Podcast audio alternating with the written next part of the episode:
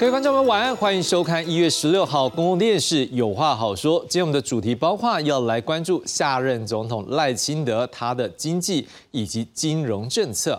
当然，这些政策能否因应国际新的局势很重要。所以一开始呢，我们也要先来看看目前最新的国际经济与金融资讯。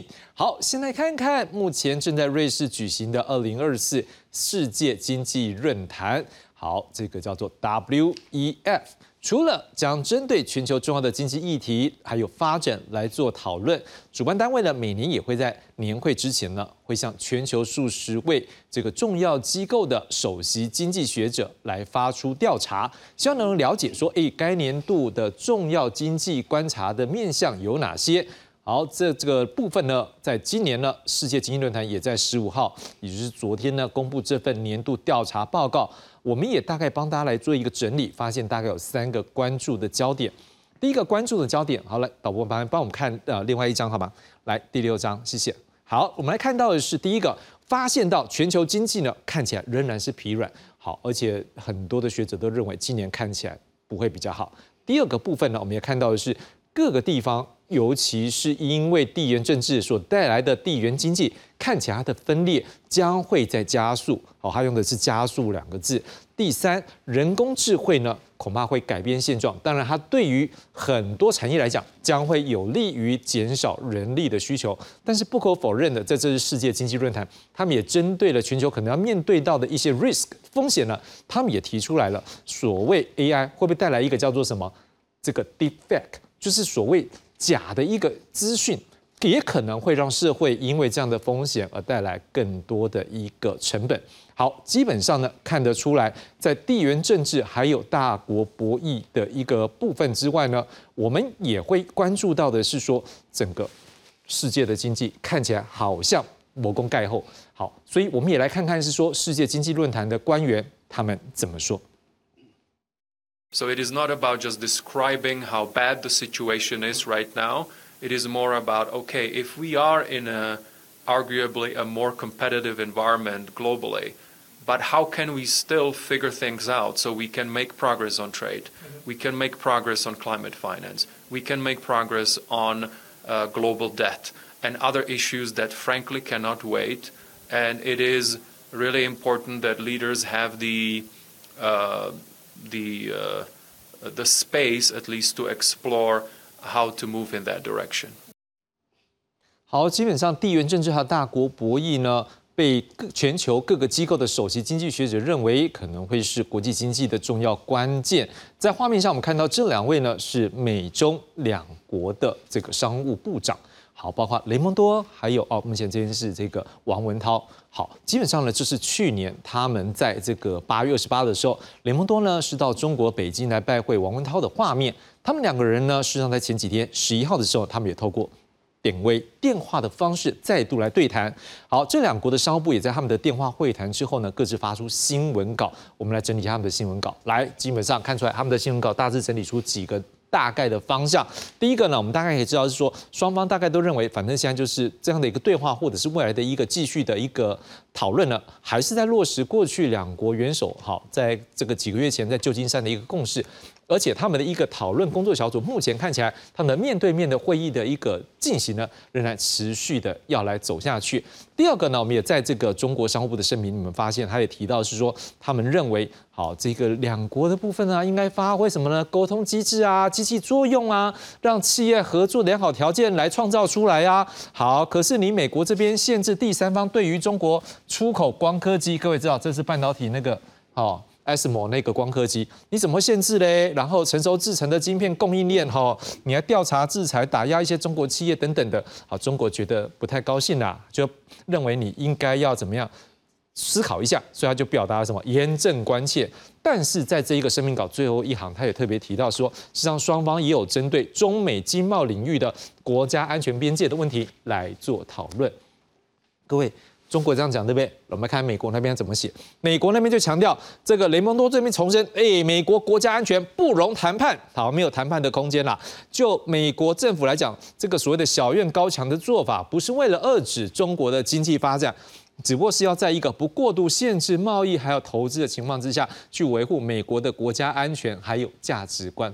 哎，各位看到哦，基本上这样双方的这样的对话，你会发现一件事，他们在这样的一个电话里面，对于什么样的美国的。国家安全的部分，诶，中国是希望怎么样？你这部分不要这样子考量，要给我一些贸易空间。可是美国部分 say no，他认为这个部分是没有怎么样。退让的空间。好，接下来我们来看上个礼拜另外一个受到关注的美国财经消息。美国劳动部十一号公布去年十二月的消费者物价指数来到百分之三点四，比外界预期的百分之三点二还要高。而且扣除能源跟食物之后的核心消费者物价指数百分之三点九，也比外界预期的百分之三点八还要高，也让外界开始一度认为说，诶，是不是你美国的通货膨胀的状况会不会有点失控呢？好，曾经被称为美国联准会英王的。哦，这个叫做呃，这个布拉德。好，不过虽然他现在不是。那个这个 FOMC 的委员呐，因为他在去年的时候辞去了圣路易联准银行总裁，哦，他转往普渡大学来担任丹尼斯商学院院长。不过各界还是很关注他的意见。好，布拉德他是讲说，哎，不用太担心这个通膨这个数字的问题，因为他认为未来美国的通膨还有经济成长，他是保持乐观的态度。我们来看看这一个过去被称为鹰王的哦，就是很鹰派的人的布拉德怎么说。I think 2024 is looking to be a good year for the U.S. economy, at least uh, based on the data we have right now. Uh, inflation has been coming down precipitously during 2023 and is expected to fall further this year. Uh, the real economy has been growing at an above trend pace. It will probably slow down a little bit, but it's still, it will be at the trend pace. So that's pretty much the definition of a soft landing uh, for the US economy. That's what Wall Street is expecting. I think in any year, uh, global geopolitical risk is a big factor, uh, but it's a bigger factor this year than in other years. You've got two uh, wars going on in uh, Ukraine, Russia, uh, a land war in Europe, and you also have conflict in the Middle East between Israel and Hamas. Most of that would probably feed into commodity markets, and you would see uh, risk there and, and volatility there and pricing that can affect uh, the whole global economy, including the U.S. economy. So uh, I would say that's uh, probably the the top risk anyway. There are always others. Uh, Wall Street is expecting uh, a rate decrease as early as March with some probability uh, or perhaps later in the spring. I think for that to happen, inflation would have to continue to fall. Uh, on the committee's preferred measure of inflation, uh, it's 3.2% right now on a 12-month basis, I think that number would have to fall below 3%. Inflation's been falling very rapidly, and now it looks like uh, if it continues to fall at the current pace, that we'd be at 2% by uh, the third quarter of 2024. So that's only about six months away. And uh, uh that's why Wall Street's become so optimistic about uh, rate cuts coming from the Fed. 好，所以我们看到英王他的说法，大概知道布拉德为什么会觉得保持乐观的态度，因为他是真的觉得这通膨部分。应该是有机会在这个呃，刚才白了呃，就是在六个月啊六月之前，他有机会怎么样来下降到百分之二这样的一个他们的一个目标。不过当然，另外一个角度我们要来思考问题是，那我们国内呢，在上礼拜我们记得大家还关注嘛，我们不是有提到我们的 CPI 吗？哎，十二月的 CPI 是不是因为我们这个食品，因为之前的一个机器就是有讲到这个台风的因素，所以食品相对比较高。可在十二月的时候，因为这个食品部分它有微降，所以也让我们感觉到说，哎，这个食品的价格应该不。会有什么变动，对不对？因为那个物价的指数在部分，在那个食品类应该是下跌的。各位，这几天有些连锁的饮食业者，他们要涨价了，到底发生什么事呢？我们来看看下面自责报道。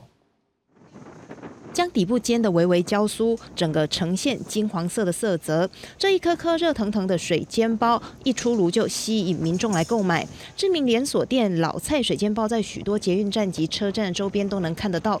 但现在也在店前贴出涨价的公告，二月一号起各口味都从十七元涨到二十元。增加跟原物料调涨，这是二月一号要涨到二十块。除了铜板小吃调整价格，知名连锁餐厅萨利亚最近也换上新菜单，包含面食、炖饭类等商品都涨了约一成。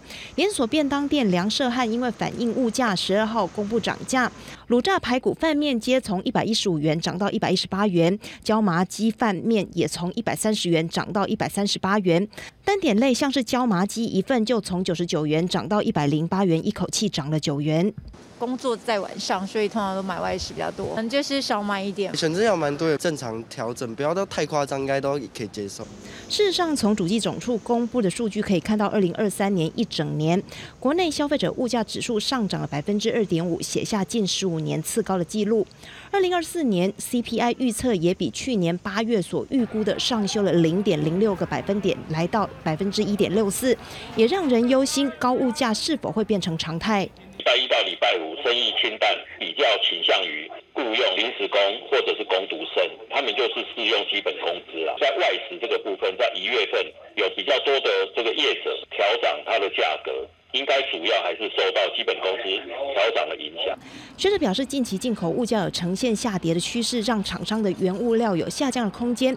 今年 CPI 控制在百分之二以下，应该是可以预期。但值得注意的是，国内实质薪资已经连三年倒退，总薪资是七年来同期首度负成长，这也会让民众持续感受物价压力的存在。记者为张国良推报道。好，过去我们跟观众朋友说过，事实上在物价里面比较容易受到波动，大概是两个，一个就是饮食的部分。我们看起来目前国内饮食好像有点蠢蠢欲动，不过那另外一个呢，能源的部分呢？好，各位，这今天呢，台电也公布了，他们去年亏损了一千九百八十五亿。大家也在思考一个问题：，诶，那现在选选举过后啦，那你的台电还是要继续用这样的一个补助的价格，让它比较低吗？所以大家在想说，诶，会不会台电要考虑后面要涨电价呢？好，今天经济部这件事表示了，还是要看三月的时候有一个电价审议委员会怎么样做出决定才会知道。不过看得出来，大家可能都在想一件事情：能源国内人员有可能会来调涨。我们来看看下面这则报道。景气逐渐回温，今年包含工业和半导体用电，渴望因为订单上升增加用电量。只是台湾极力发展绿电，加上核能厂陆续除役，是否为稳定供电投下隐忧？台电回应，今年将有四部机组加入供电行列，加上天然气机组新建中，就是为了确保稳定供电。但专家有不同声音。我们现在能够祈祷的就是经济不要那么成长那么好，半导体不要复苏那么快啊，不然的话，今年缺电的压力很大。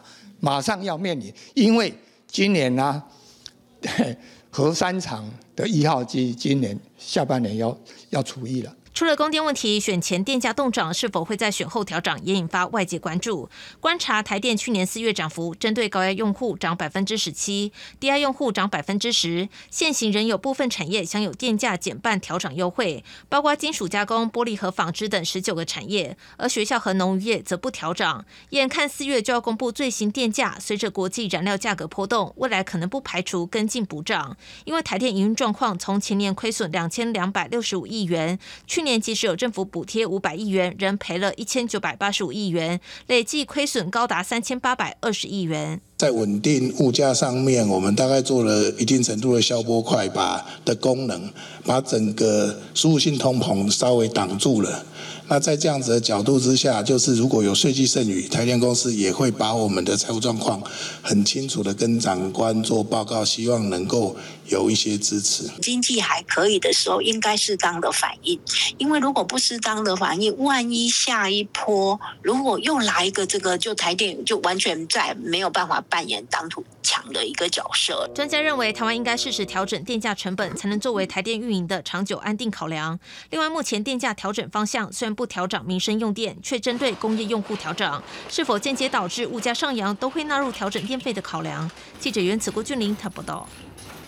好，回到现场介绍今晚来宾，第八介绍是中华经济研究院副院长王建全王老师。啊，志雄好，各位观众大家好。第八介绍是台湾金融研训院院长黄忠哲黄老师。志雄好，各位观众大家好。接下来介绍是中央大学经济系教授邱俊荣邱老师。志雄好，大家好。好，一开始就请教王老师啊，你怎么样看说这国际地缘政治？哎，我们刚刚看到这个 WEF，好，他们就觉得说，哎，W WEF 觉得说，哎，这地缘政治恐怕会是今年造成这个地缘经济的一个影响，是真的？这地缘政治会对全球经济带来这么大的一个影响吗？他们为什么这么担忧？呃，因为地缘政治哈，事实上是最近，当然最近我们看到红海的恐攻，哈，中东的战争有点扩大，还有俄乌战争本来就维持，哈，所以这里面可能对供应链的断裂，哈，到航运的价格会有影响。再来是油价也会有所波动，所以最近本来这个通膨已经开始在下来，可是最近呢，大家觉得说，哎。物价会不会再上来？对呀，所以最近的这个又开始回来哈，所以一般人就开始有点担心，说我现在降息是不是要延后？美国本来是要预测三月要降息嘛，所以华尔街已经涨了一番了。对，但现在如果说不如预期的时候，恐怕会有一点影响。所以那个布拉德哈，我我跟那个布拉德的学校现在就认一下，我叫我是普渡大学毕业的，对，他这个提到这个，因为这个可能有一些相关的问题，所以可能延后哈。那延后的话，降息若延后，当然对全球经济。会比较这个，因为利率高的时候，对全世界的经济，不管是投资啊、消费都影响。像美国现在的通呃这个利率大概是五点二五到五点零 percent 吧，哈。那政府的利率在五 percent，官方民间的利率至少六到七个百分点，所以美国学贷、房贷、车贷、卡贷都蛮高的，所以将来一定会影响到美国的消费跟。跟这个投资的一些力道哈，甚至它的循环利率已经高达二十 percent 了哈。第二个就是因为现在最近达沃斯也开始在开会，就很多经济学家开始认为说，第一个是全世界今年是选举年，选举年一定会用到很多财政支出。财政支出这我们讲说这叫政治循环，就是我们讲说经济循环。但是政治循环就是政府用它的财政支出把经济呢景气拉长，但是最后呢也会带动利率上升。抑制经济的成长，这是一个一个就是一个政府的这个呃赤字的一些支出的问题哈。另外一个是债务，因为全世界现在开始八十八点不断的用刺激经济的方式来 COVID-19 啊地缘政治的东西，那八十兆美金这些东西债务攀升的情况下，将来也会意识到以经济成长啊。最后就是一个美中贸易战、科技战，刚刚提到这个小院高墙，因为。美国去对付中国大陆啊，中国大陆回过头来也开始报复，比如说稀土啦，开始用一些这个，比如说这个石油用人民币来交易等等等哈，这些东西也会让一个国家、一个世界变两套系统啊。这里面呢，当然会产生，比如说我们讲说韧性供应链啊、民主供应链，一定会对你的这个成本啊、交易成本啊、这个时间拉长等等等都会产生影响哈。这个都是让会物价上来。再来就是一个 green inflation，绿色通膨，因为最近绿色通膨，大家都开始加加多经济成本，从欧盟的西边哈这个边境碳税，那这个加到企业，企业一定会转嫁，所以这里面都会影响这些负面的因素。那刚还提到一个 AI，AI 看起来很好，因为 AI 会驱动一些商业模式，会驱动一些生产力，但 AI 会造成破坏式的创新，因为 AI 最后的极致就是我可能会导入到零售。医疗各个行业会带动很生产力竞争，但是也会替代很多的就业机会。比如说，我现在银行用 AI 来征信，那将来这这些人都不见了，啊，将来会造成先进国家跟落后家的叫 digital divide，AI divide 就是落差。那一个国家里面产业的落差，还有比较有教育程度的人跟比较差的教育程度，会有一些数位落差的问题。所以这些。都是一个很大的一个变化，所以呢，其实这个这个全世界都开始在认为说，今年的经济会比去年稍微差一点点。那特别是呢，我们的四个经济体，四大经济体，中国今年五点二，不，去年五点二，今年四点七。日本今呃去年一点多，今年零点八。印度本来六点五，现在是说六点三。然后还有一个美国，本来二点五，现在变一点四。所以，主主要国家的经济体都在今年都比去年差的情况下，如果对台湾这种出口导向、东南亚出口导向的国家，一定会面临到一些问题。所以，今年台湾一定要弄一些善用一些我们超支在我的部分，包括一些内需、服务业的松绑、产业化等等等，让我们的内需可以让我们有一个一席之地。然后呢，出口投资再增加一点 ground 哈。这样一点收一点仕途，那今年我们宝山就会有比较有机会这样子。当然，我们在后面会来谈一下关于赖政府他可能会提出的相关的一个政策哈。我们就会像是刚刚王副院长刚好提到，诶，我们可能可以怎么样做？我们进一步在讨论。但是我们还是先来讨论一下国际经济的部分。最好是我们还是看到说国际对于通膨的部分，盖型打开弄了惊，那就连我们现在国内也都开始出现，你怎么样看？说国际这通膨不是大家都打一波了吗？然后各个央行也都讲是说明年看起来会比较好，我们的央行也讲说明年也会不错啊。那天我们看到总裁都出来讲，可是看起来我们实质的感受上，好像是不是大家都还是在生活中会感受到这种危机？这是代表事实上是说，会不会是说前面大家都觉得预期可能会变好了，嗯，预期心理造成说现在突然有一个小小的凸起的时候，你就会觉得比较害怕，还是说看起来？还是有很多的未定数，你怎么样解读？好，其实我们今天讨论的问题哈，在这么长一段时间以来。呃，虽然有一些数字上些微的变化，但是啊，我觉得结构上其实并没有太大的变动哈。事实上，呃，各个预测机构啊，大概呃，王副院长应该很清楚，去年对今年的预期本来就没有很好啊，一直也就是对今年大家都没有非常乐观哈。那所以不并不是我们今天看到这些数据才说哇这个经济不好的哈。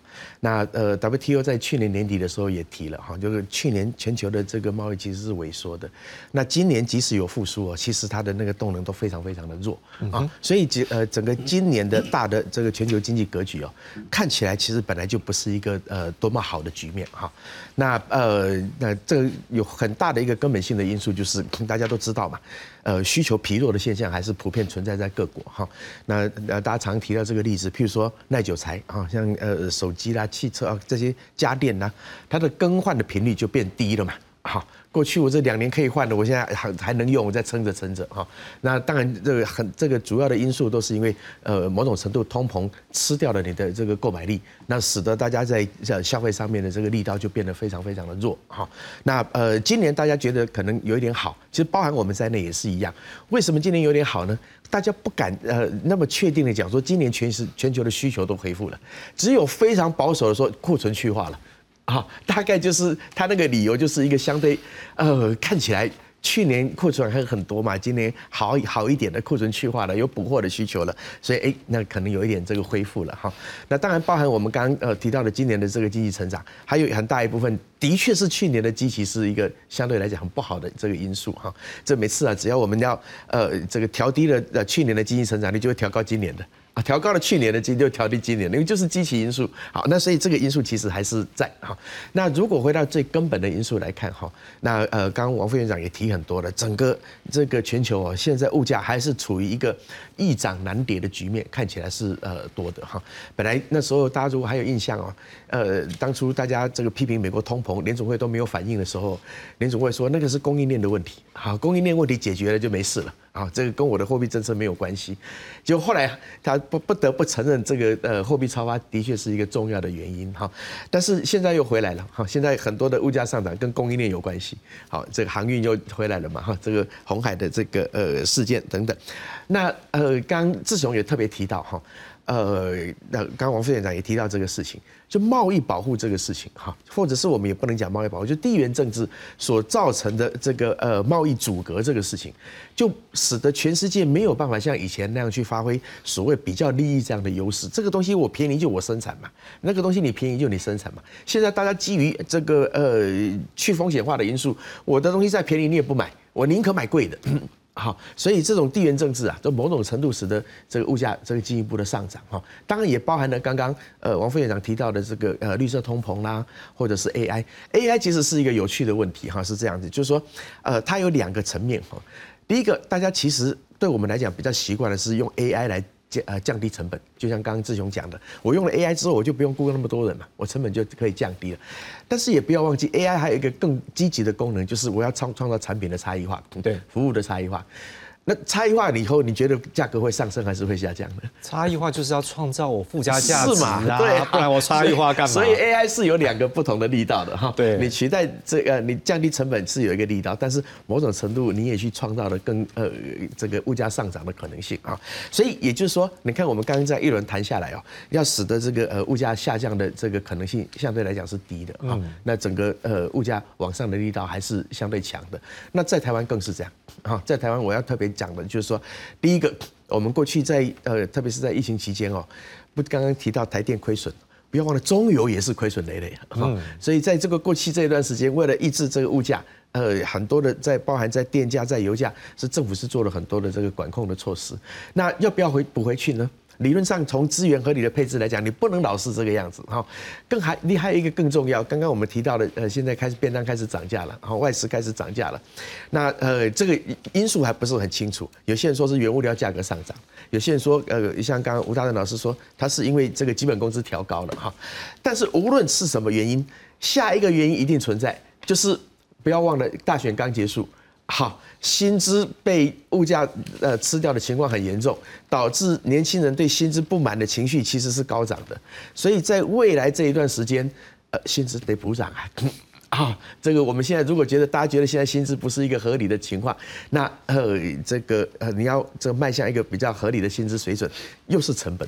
那我不能说这是不对的啊。就资源配置的角度来讲，任何合理的成本都应该被反映到物价上面去啊。我现在是比较中性的来谈这个事情，就是呃物价推升物价上升的原因其实是在的，是。但是物价这个逻辑是物价一上来，你的需求又被吃掉。啊，购买力又降低了，所以的确我们呃还是不能非常轻忽呃今年的这个状况哈。所以这个包含刚刚呃联总会要不要降息的问题啊，我也是呃一以贯之的在这个地方讲，我觉得没那么容易啊，降息的可能性也许会慢哈，也许幅度不会那么大，但是我总是觉得不会像大家预期的那么好，在很很短的时间很快的就降息三码，所以这个东西大家还是要特别注意的。嗯，老师，我们刚才也看到，就是说。像 WEF 就是担心这个地缘政治，但是你知道所有的地缘政治，事实上我们去讲，最后还是两大集团。那两个大集团，一个叫做美国，一个叫中国为首。那我们也看到十一号啊，他两边的商务部长王文涛跟这联盟多这样电话会谈，你会发现讲到最后，他们也没有讲到说什么啊，过去的会谈什么样的一个继续什么工作小组啦，延续过去的理念什么。你会发现两边最大关键还是叫做，一边就讲说我们的确有谈到什么。这个中美两国的这一个国家安全的领域的议题，另外一边讲说这国家安全怎么样，不是一个谈判的一个议题。看得出来，两边就是继续对抗下去。如果说他们这是一个开始的话，是不是也看得出来，地缘政治这件事情恐怕也不是一年两年？所以整个国际经济上面，是不是大家有更长久的一个长线的打算？是不是？是啊，这个就是八点档长寿剧嘛。所以长寿剧，今年两国的会谈跟去年跟上一次其实完全是呃一样的哈。那呃，你如果说要有什么改变的话哈，那当然外在的这个环境变得很重要。但是哦，呃，现在呃一一如以往的各说各话也就算了哈。那刚刚王副院长也提到了，别忘了今年美国要大选，哈。那最近美国大选哈，只只比一件事情，就比谁更抗中。嗯，OK。特别是现在民主党最大的竞选竞争对手可能是川普。嗯哼，OK。那在面对这种情况之下，我对中国怎么手软呢？好，我一手软，我这个抗中的力量就呃不如共和党，好，我这个选举就会变得非常困难了。是，那更何况在呃拜登政府过去这几年的铺陈之下，我们一说一直到去年五月的 G7，大概就是一个呃总结大成的时候。是对，呃七个列强哈这么主要的国家指着中国鼻子说，我现在现你这个呃我们要对抗你的经济胁迫，好要 de-risking，必须要做去风险化的事情。那你你像美国现在怎么样这个下台落幕呢？好，所以面对现在这个整个外在的环境，哈，看起来就是呃，美中这个，特别是基于以国安为基础的这样的考量，在呃呃。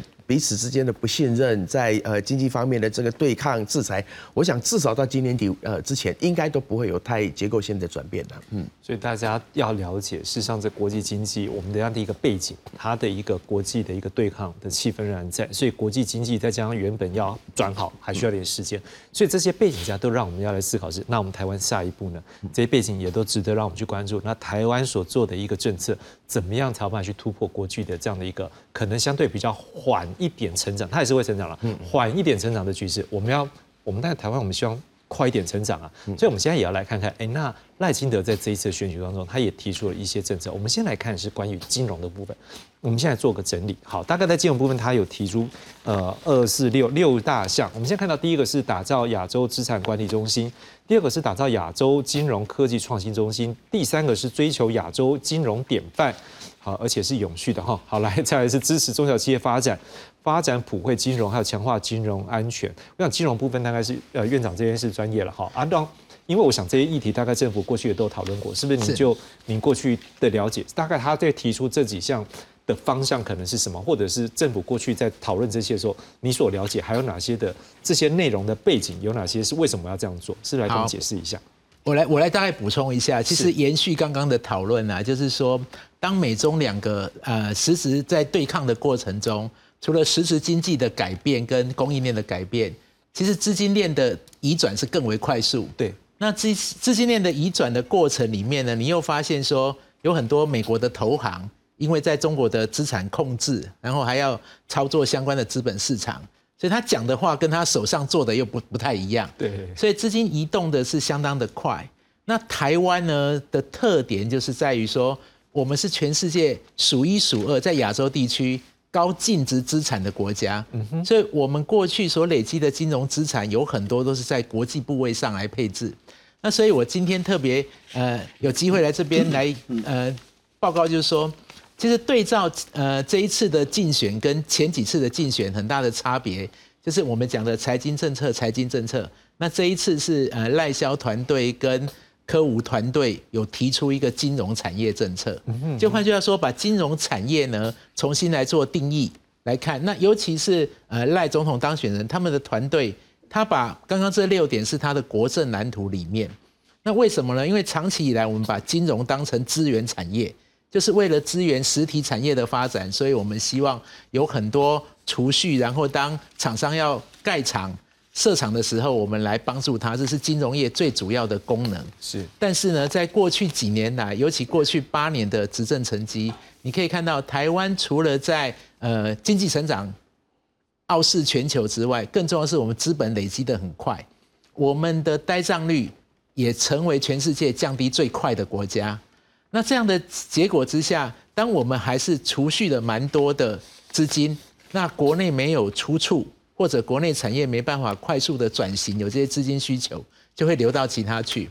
那赖总统提出的这六项国政蓝图呢，我简单来跟各位报告。第一个是亚洲资产管理中心，那这就是希望说，过去台湾人的钱能够拿回来，由台湾人来管。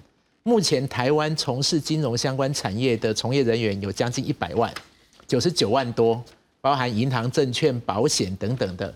那这一百万人呢，如果能够增加它的附加价值率，因为我们现在资产如果都在这里，然后只有手续费收入，但是比较重要的像产品设计这些都由华尔街来赚取，我们买的基金都是国外设计的基金，那这些呢都会变成呃国外的那些很有钱的。华尔街之狼他们在享受的资产，所以希望把这一块赢回到我们台湾的呃金融人员的身上，特别是香港跟新加坡。我可不可以稍微解读一下？意思就是说，我们过去可能买的很多的 ETF 或是一些基金，或者是一些相关呃金融产品，是在跟。美国华尔街买的，对，现在是不是有意识说让台湾也可以成为一个，甚至说亚洲自己这样可以设计出很好的商品，嗯，让国人愿意买台湾本身所设计的商品啊，尤其半导体啦或相关产业，我们是有更好的资讯在手上的，而且可以卖到国外去吧？当然就是会由其他。区域之间的有钱人你来买台湾的这样子，那我们的金融产业的产值才能够提高。是。那第二个呢是金融科技的创新中心。是。我们既然在科技产业这么领先，那所有的 AI 所有的相关都是硬体从我们这边来，所以呃赖总统在担任行政院长的时候就推出了金融监理沙盒，然后希望借由创新的方式，让更多的呃金融创新业者可以进来。但是金融产业跟其他产业不太一样，是金融是高度监管的产业，对，钱不能乱流啊，有很多诈骗嘛，有很多所谓的币圈、呃假冒的等等，所以怎么样有一个完整的呃验呃试验的程序，让它慢慢起来，所以希望能够台湾可以有金融科技的创新。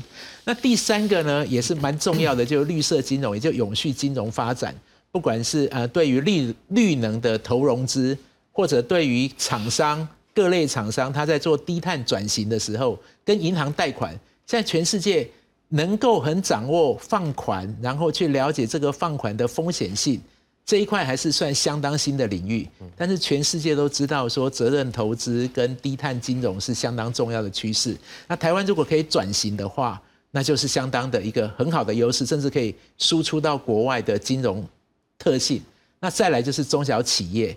那我们的中小企业放款呢，也是台湾有的特性，包含我们的中小企业信保基金啊、联保体制等等。那我觉得呢，有一点是蛮重要的，是在普惠金融的部分。那这点我必须特别强调说，刚刚那个邱老师也提到，年轻人他所碰到的问题，全世界已经变成两类的金融世界。有一块呢，他是从小生下来，爸爸妈妈都很有钱，然后考量的是家族移转啊、跨国投资。但是有很多人他是月光族，是他是碰到了低利贷呃利息滚利，然后很多金融消费的呃诱惑。那这个普惠金融怎么样让需要者能够用可以负担的价格买到好的金融商品，像维尔保险啊，希望 Uber 的送货员可以有钱有适合他的保险商品，不会因为不小心撞到别人的车而。而碰到很大的金融伤害，那这些普普惠金融应该是很重要的。那最后一个，也就是像金融治安，像我们今天早上看到的金融的稳定，还有像系统性的风险，像中国现在碰到的，我们怎样避免说这些国际的金融风险来冲击台湾？我想这些呢，都是在国政蓝图里面，希望让台湾的金融产业可以有全新的面貌。那过去八年以来，我们已经让制造业的成长让金融产业有很好的发展基础。嗯哼，那看看下个阶段能不能把金融产业也变成一个成长型的产业，可以带动其他。那新加坡就是很好的例子。我觉得你刚刚这样讲，当然也让我们可能观众朋友会有一个新的想法，是说，哎，以前我们只有想是说我们买的金融商品。因为我们知道它还有层层的一个问题了哈，甚至它还有上下游的问题。是好，所以当然我们会觉得说，哎，可能我们买很多东西，我们就是跟着别人买。但是如果您刚讲也对啊，如果我们一些产品是我们这边是像台积电，那 我们还去那边上市嘛。好，那换句话说，我今天怎么样？反而是他们来这边买的话，那反而是更好。可当然，这样还是会有一个问题，是我大概也意识到一个问题，说像刚刚讲到 FinTech，对，就是金融科技一个创新，或者是包括我要成为一个这个金融中心的时候，像这个是相辅相成的，因为你也不可能说我就是一个产品就出来，你必定是说你还有很多的一个相关的整合，不然你怎么成为一个金融中心？你只说有一个好产品，那好像在路边摊就买起来就可以了。所以我们现在也看到说，好像赖也有一个新的部分。我们是也来看下一个，它是有一个在它的这个经济主题。里面它有一个提到是说推动金融创新与发展，我们先跟观众朋友我们来看一下好吧？来，金融创新发展还有第一个是要国家的资金来吸哦，要有一个国内资金来做一个引导。好，第二个呢是加速金融科技的创新，第三个是 ESG 这个社会责任的部分，最后是普惠金融。你刚刚有提过，其实这四个您的认知上是这四块是不是要搭配才有办法去让我们刚才所讲的那六大项才能够更稳健走下去？是。刚刚六项是国政蓝图，那这个是属于希望工程里面的四个做法。嗯那第一个做法，比如说引导资金来支持国家建设，那我就举这个例子就好了。其实在日本呢，跟新加坡现在都有针对长照的 REITs。所谓的 REITs 就是当你你在担心老人的时候，我们现在你担心将来要有长照设施，但在日本已经有这类的股票在上市柜。所以换句话说，有不同的提供长照的机构，他们发行的商品。那你呢？如果愿意来担心这件事情事情，你可能买这一类的股票。那你买这一类股票之后，他就有这些钱去把原来的旧有设施改成更好的设施，更符合大众需要的设施。那台湾在高龄化跟少子化，另外呢，台湾将来有很多轨道建设，将来说不定我们可以买到。这个东部高铁的股票，那它那这种股票是一个地上权，然后以车站来连接，所以呃要很多金融的创新，想到的除了金融科技之外，还有产品面的创新。那我就想特别提出来说，过去八年以来，我们的股票开户人数累计开户从九百六十一万到去年底已经两千一百四十四万，包含零股啊，包含 ETF。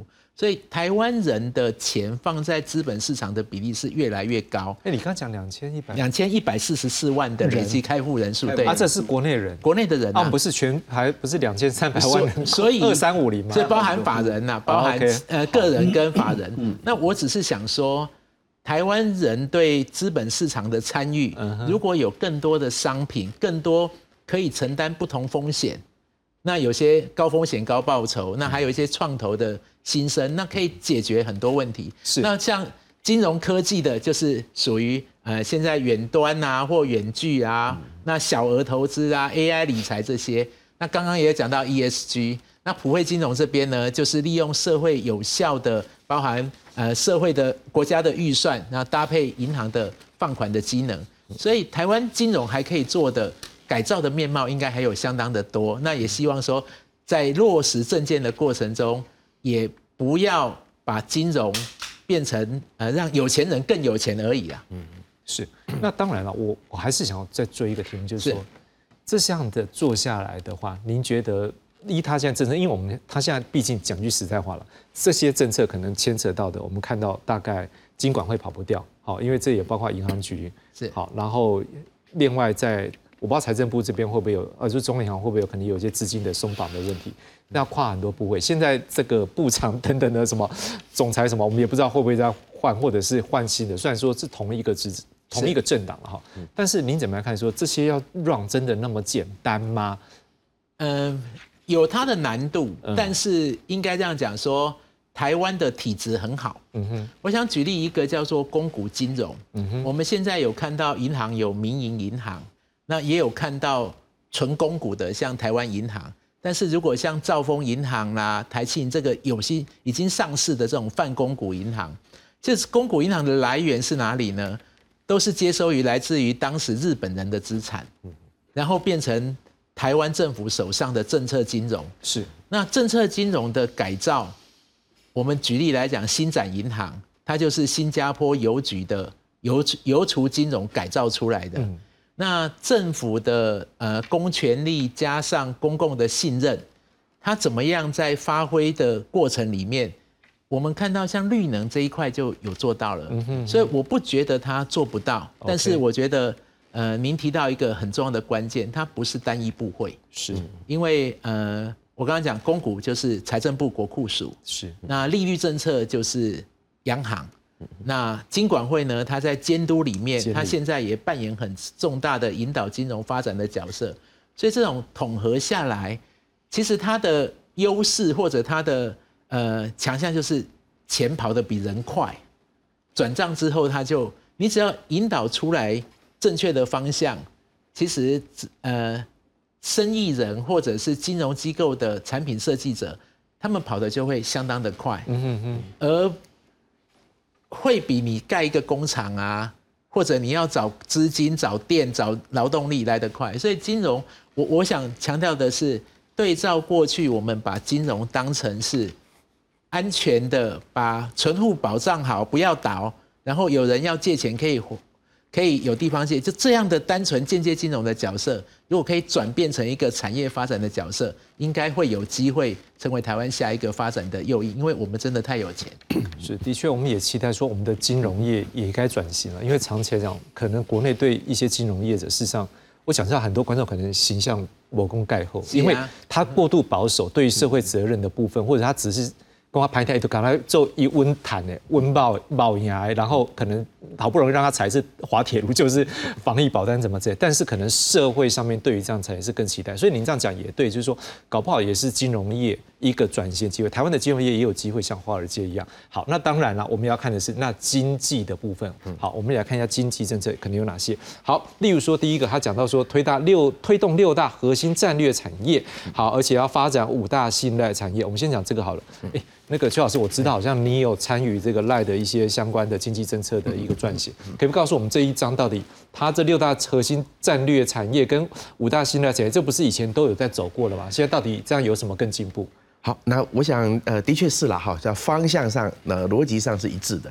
那毕竟是同一个政党嘛，你不说我换一个人，呃，执政以后，那整个方向都转了哈，大概不太可能。事实上，当初呃，这个政府在推六大核心战略产业，接续着之前的五加二产业创新计划啊，其实就有一个非常大的这个呃总目标啊，这个总目标就是某种程度啊，希望把台湾呃过去非常辛苦从事的，不一定呃吃力又讨好的制造业。慢慢的转变成呃更有呃更这个创造利润价值的这些软体产业。是。那譬如说，我们谈六大核心战略产业，我们最重要的就是五 G 时代 AIoT 的整个发展，哈，智慧应用的发展，包含了治安，哈，包含了生计。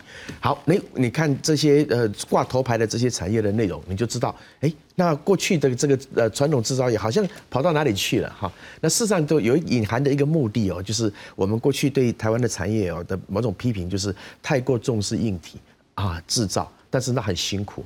高耗能、高耗电，哈，那要用很多的这个资源，但是可能利润也不是很高。那呃，刚刚黄院长提到的。我们马上就已经找到一个很好的这个产业可以发展的。如果我们金融做得好的话，它其实是一个非常好的产业，而不是一个 supporting 的系统，而且可以吸引国外资金进来。对，哈，所以这个就让我们知道，我们过去哦，其实很多没有认真在从事的这个呃，特别是软体产业也好，服务业也好，其实好可惜了，哈，我们就眼睁睁的看着很多国家在发展这些东西。好，那呃，所以。呃，这个这次还是把六大核心战略产业放在里头啊，事实上它就彰显的就是一种延续性。好，那就是说，呃，刚刚讲的这个思维脉络呢，是必须要往前走下去的。好，那呃，它其实是一个未尽之功。嗯。那当然，其实这个东西其实说穿了，真的是非常不容易。譬如说，我们今天一开始在谈到我们的经济成长的问题，大家 always 坐在这个地方谈的都是出口怎么办呢？那我们谈的出口呢，一一定是大家想象的，就是传统的那些制造产品的出口嘛。是，所以某种程度我们还继续在谈这个老问题哦，就代表着我们这个整体的结构其实并没有像我们想象的转变的这么样的快。老师，我们继续再看下去，因为看起来就是这个几大产业也代表一件它有一些细项，我们再往里面走。好，我们来看到的是。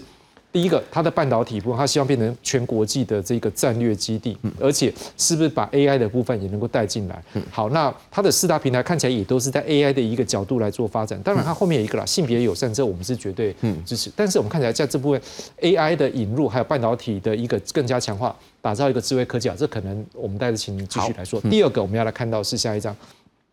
而且他强调是以人为本，是智慧新社会。我的猜测，这边应该也是是不是用 AI 引入来帮助社会进步？当然，这个就是互相，你的 AI 能够帮助社会进步，就可以回过头让你 AI 产业更好了哈。我猜测也是这样。那我们再来看下一章，来护国神山。所以换句话说，我透过这些产业的一个发展，我可能就有新的产业的发生。您是不是就这三？刚刚我看过这三章，您在做个整合，它到底它要做的有没有一个中心思想在什么地方？好。的确哦，呃，这个台积电对台湾来讲哦，真的是有的时候是又爱又恨哈。又爱又恨。呃，为什么呢？倒很简单嘛，因为它的确是护国神山哈，它不只是一个非常赚钱的产业，那呃提供了很多高薪的就业机会，那它在呃整个国家在外交在呃国家地位上面所提供的正的外部性，当然这个是无可磨灭的这个贡献哈。所以我想呃要把台湾的半导体产业做得更好。更沙里的，我这个可能是我可能是罕见的朝野共识哈，大家全国都会是，对。但是哈，为什么觉得大家也会觉得有点遗憾呢？就是第一个，它除了耗用很多的资源之外啊，当然我们现在啊，请全力的在呃为这个半导体产业去培养很多的人才，嗯，那这个难免就会有一些呃排挤效果出现哈。那呃，但是我们台湾现在未来更需要的是这样，大家大选的结果都看到了嘛哈。虽然我们的平均薪资是在提高了，好那。大家所得在提高了，但是也不可否认的，就是说它这个发展没有那么的均衡。哈，在半导体这些特定的产业，它它的薪资提升是快的，拉升拉提高了这个平均值，但是还是呃其他的产业哦，就创造高薪好的就业机会的这样的这个工作，其实还没有做得非常的好。所以，我们这个产业呢，除了呃半导体产业要更聚焦来发展之外，怎么样透过半导体产业去发展呃产业的多元化，能够。透过更多元的产业来带动更多高薪就业的工作机会，我想这个就是一个非常重要的考量。好，但是我们说产业要多元化，但是也不能腐烂化啊，就是我们这个资源毕竟有限嘛，哈，那到底要放在哪一些呃相对有利基的资源？那这些有利基的资源发展起来以后，的确是可以带来好的这个工作机会，这个就是。那你真的要最后最后要以人为本，得是这样子考量哈。那所以我们就得呃认真去面对一些事。那呃，如果面对那些他永远都告诉你我就是不愿意付高薪，也没办法付高薪的产业，我们怎么去处理它？所以这个东西不容易处理，所以政府现在能做的事情就是，我们去挑出来哪一些是呃，我符合我们刚刚这个条件、这个理想，在我们既有的基础之上，譬如说国科会呃将来现在要推一个所谓的精创计划，我们的晶片好的不得了，怎么样透过晶片的发展去促使包含生技、农业各个产业能够有更高的产值。带动这个提供更好的就业，我想这个就是非常重要的事情啊。那另外一方面说，为什么要以人为本呢？我们其实大家还是看到了哈，在这次啊，那我们还是提到要加速创新驱动的经济。好，呃，为什么要加速呢？就觉得过去的速度还没有那么好嘛，所以我们的确是努力的往这个想要往这个创新驱动的方向走哈。但是就像我们看到的，如果真的可以用创新驱动的话，那呃大家的抱怨就不会那么多了。哈，我们就真的有比较。呃，多的呃，这高薪的呃就业机会啦，等等。好，所以创新这个呃工作，对将来的整个产业发展其实是非常非常重要的事情。但是我们这个逻辑上是这样，为什么创新这么困难呢？好，我们这个台湾有的是这么呃优秀、这么多优秀的年轻人，这么好的脑袋，理论上台湾是非常有条件去做创新工作的。我们的条件绝对不会输以色列嘛？对啊，那。那所以，我们有一些这个准备的工程就变得非常非常重要。譬如说，就我们自己来讲，我们大部分的同学毕业了，还是会比较依循传统的路径去就业。呃，念经济的、念管理的、哈、念财经的，还可能大家还是喜欢到呃银行去就业。好，好，那为什么呢？你说他去做一点冒险的事情吗？我们去做一点这个创新的事情吗？大家会难免害怕。好，哎，我做过几年没有成功，我怎么办？我的这个我还得这个结婚买房子，好，哎，那这个可可能太冒险了。那这背后呢，你就必须要有一个非常强的一个社会支持系统，好，包含了社会安全网在内。那所以这个就是所谓以人为本。为什么要发展这个包容性的成长？就说你在这个经济体系里面，怎么样去提供年轻人在经济上比较没有后顾之忧的，敢去做一些比较冒险泛滥、比较创新的事情。这个对整个呃这个经济的驱动力是非常非常重要的事情好，所以我们一方面，呃这个挑了。觉得有些呃可以创造利润的产业，我们先把它挑出来。那但是你得有人去做这些事情啊。那去做这些事情不是苦干实干而已，你得用创新的方式来做这些事情。那你就必须让大家比较没有后顾之忧的去投入这个创新的工作。我想这个就是整个呃非常重要的这个呃思维逻辑在这个地方啊。那另外一个呃方面，我们也看到了。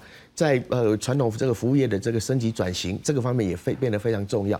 那其实呃刚刚王院长也提到了哈，哎现在啊外面的状况不太好了，出口的状况不太好了，要真正让大家享有这个经济成长的果实，是怎么样去提升这个内需服务业？然后不只是吃吃喝喝去百货公司 shopping 而已哈，怎么样在文创上面？